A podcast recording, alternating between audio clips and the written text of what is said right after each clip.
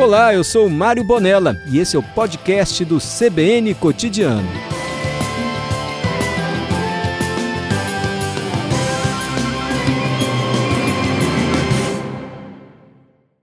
Eu vou ouvir agora o Rodolfo Cavalini. Ontem nós ouvimos aqui a história de um instrutor, um voo de parapente que terminou em cima de um prédio em Vila Velha. O parapente foi parar na cobertura do prédio. O Rodolfo Cavalini é de Alfredo Chaves, ele é instrutor de voo. E mais o que, Rodolfo? Você também trabalha em associações de voo livre. Como é que eu posso apresentá-lo aqui? Boa tarde. Boa tarde, Mário. Boa tarde a todos os ouvintes. Então, eu sou representante da Confederação Brasileira de Voo Livre, né? Eu estou no, no, no estado como diretor técnico regional. De voo livre. E também sou diretor técnico da Associação de Voo Livre de Alfredo Chaves. Você voa que é hoje uma das principais instituições que desenvolve o voo livre no estado. Você voa principalmente de parapente, né, Rodolfo? Isso, parapente. E há quanto tempo já que você voa? Uh, tem 26 anos, Nossa. né, dentre a modalidade asa delta e parapente. Como é que você começou a voar? Por causa do relevo de Alfredo Chaves? Você era criança aí e te despertou interesse? Como é que foi o início? Então, essa é uma história longa, né? Desde criança eu frequentava o sítio de voo que já era frequentado por pilotos né, de Vitória, naquela época estava iniciando o esporte, e aquilo me chamava muita atenção. É, comecei a frequentar a rampa, os pilotos vinham nos finais de semana, e também eu, eu percorria as áreas de pouso, quando eles vinham para o de Chaves, eu ia até eles, conversava, aquilo gerava muita curiosidade e vontade, né, de um dia estar tá, tá voando também. E quando eu cheguei numa idade com mais independência, fui fazer faculdade no Rio de Janeiro, lá eu tive a oportunidade de entrar numa escola de voo e daí para frente não parei. E como é que foi seu primeiro voo? Você lembra? É sempre acompanhado, assim, imagino, né? Sim, sim. É importante, né, termos uma escola que que foque em uma boa formação, que tenha habilitação para exercer a atividade, né? Que é, é, é um esporte que depende de, de, de uma boa formação de conhecimento né, das condições meteorológicas. Então, no meu primeiro voo, né, realmente é inesquecível.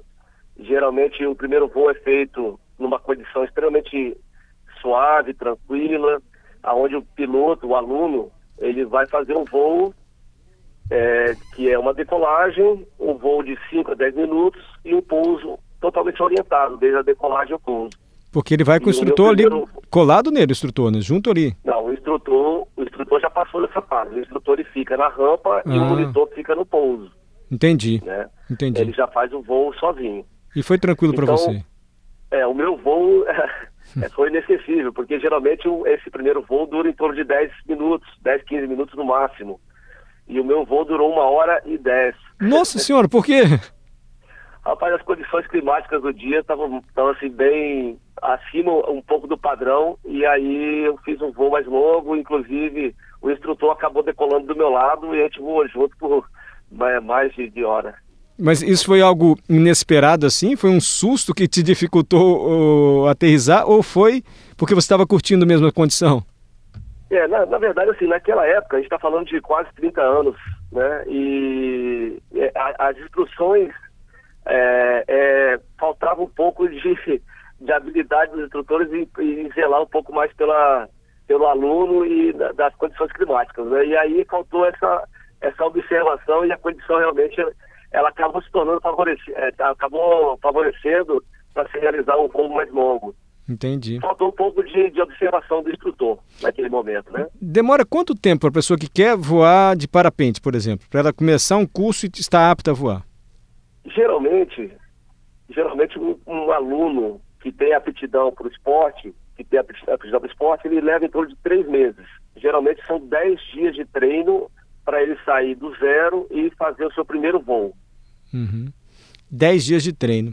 O que de pior pode acontecer durante um voo assim? É, é o tempo virar, uma ventania? O que de pior e de inesperado pode acontecer durante o voo? Claro, sem é. contar uma quebra do equipamento, porque aí já é também... Geralmente é a falha do piloto, tá? 100% das vezes.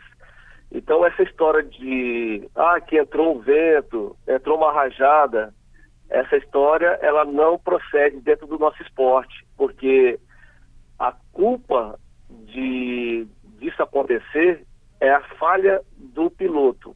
Ele não fez uma boa avaliação das condições climáticas e acabou entrando numa condição fora do seu nível técnico.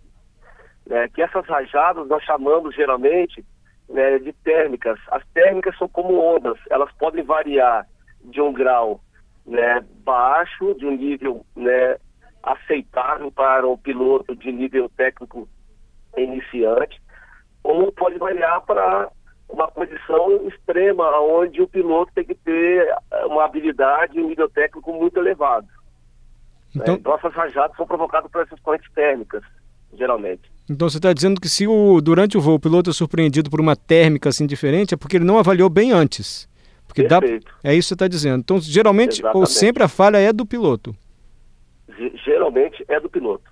O equipamento é seguro? A gente vê o parapente assim de lona, plástico, parece, gente, esse negócio pode rasgar, não é, é muito seguro, Rodolfo? Não, não. O parapente é um esporte já né, conceituado né, dentro da aviação civil. Né, existe todo um procedimento de homologação, tanto de equipamentos quanto de pilotos. Existem empresas e entidades que né, geram uma homologação. Então, para cada nível de piloto, existe uma homologação. Né, quanto mais iniciante o piloto for, mais seguro tem que ser o equipamento. Entendi. Rodolfo, e o Espírito Santo tem um bom estado que proporciona boas condições de voo assim? É, o Espírito Santo hoje é um celeiro do nosso esporte. Hoje é, o Espírito Santo recebe pilotos de todo o mundo. Ele faz parte da rota internacional do voo livre. Os principais eventos do planeta acontecem no Espírito Santo. Uhum. Por quê? São montanhas que favorecem isso? Essas térmicas que você falou aqui são especiais? O Espírito Santo, Alfredo Chaves, Castelo, Baixo Guandu são lugares conceituados pelas condições climáticas que favorecem o voo durante todo o ano. Então, os pilotos podem voar durante todo o ano, fazendo com que nós consigamos realizar voos de longas distâncias, né, voos panorâmicos. Todos os, os pilotos podem frequentar esse sítio de voo com segurança, que já é conceituado, né, é um, um sítio seguro. Sim. Rodolfo, vai ter um evento agora também no final de maio que você está organizando, não é isso? Isso. A gente está realizando, né, junto com a Associação de Voo Livre de Alfredo Chaves, o Super Open, aonde vai estar tá acontecendo nos dias 27, 28 e 29 de maio. É, estaremos recebendo pilotos de todo o Brasil por ser um evento homologado pela Confederação Brasileira de Voo Livre e também fazer, é, ele faz parte do ranking né, da instituição que administra o esporte a nível internacional. E aqui a gente tem o Frank Brau também, que é um campeão mundial, né? O Frank. Frank Brau é uma grande referência no mundo. No né? mundo. O Frank Brau é um grande organizador desses eventos de nível internacional e é um dos maiores, das maiores referências do Brasil em termos de competição. Agora eu quero sair um pouquinho do esporte, mais para o lazer. Assim, quem está nos ouvindo falar, eu gostaria de voar acompanhado. Estou ouvindo o Rodolfo, ele dizendo que o equipamento é seguro. Se o piloto for experiente, melhor ainda. O que, que eu preciso observar quando eu for voar? Eu posso voar, por exemplo, no Morro do Moreno, com quem está lá me oferecendo esse voo com parapente, ou na rampa de Alfredo Chaves, ou lá eh, em qualquer outro lugar do Espírito Santo. O que, que eu tenho que olhar? Quais são os alertas que você pode dar para gente? Perfeito. É, essa é uma questão que realmente tem que ser observada é, pelas pessoas que querem praticar atividade. É, é, como qualquer outro esporte que depende das condições climáticas, é, as pessoas que não têm conhecimento, ela, ela deve procurar instrutores que têm habilitação para a prática da atividade, seja o rapel, seja escalada, seja o voo livre, seja até a bike. Qualquer atividade que dependa das condições climáticas, ela tem que estar observando essas questões para se praticar com segurança. O nosso esporte, o voo livre, ainda mais essas pessoas devem procurar o mínimo de informação para praticar atividade e ter o prazer que ela procura. Né? Voar com segurança, com instrutores habilitados, que são homologados para a prática da atividade, seja do voo duplo ou da instrução. Mas como é que eu sei que a pessoa é habilitada? Ele tem uma carteirinha, tem um crachá, o que, que a gente deve olhar quando a gente for fazer esse voo? Nós temos entidades que, que regulamentam a atividade, elas também têm o cadastro de todos os pilotos que são homologados e de a primeira coisa que você tem, tem que procurar hoje a, a, a, mídia social ela apresenta as pessoas né, de uma forma da forma que elas querem na verdade vamos dizer assim mas muitas vezes elas não são homologadas não têm habilidades nem homologação para praticar aquela, aquele tipo de atividade. Isso vem acontecendo então, aqui no então, estado? Assim, gente que não é. Vem acontecendo muito em todo o Brasil, principalmente no nosso estado, que é uma referência no esporte. Mas como é que eu sei, é. Rodolfo? O que, que eu tenho que olhar? Tem um site que eu olho? Onde é que eu olho para saber se o piloto que eu vou voar Tem. junto com ele, o voo duplo, ele é homologado? Isso. A Confederação Brasileira de Voo Livre, ela tem a chancela de homologação desses pilotos, desses instrutores, ok? Então, através do site da CBVL, é, é, www.cbvl.esp.br. Lá uhum. você vai encontrar todos os instrutores que são homologados para a prática do voo, tanto do voo, li, do voo duplo quanto para a instrução. Então, antes, e eu faz... também... antes de eu fazer um voo duplo, se eu olhar nesse site não vir lá o nome desse piloto, desse instrutor, eu não devo voar. Não deve voar.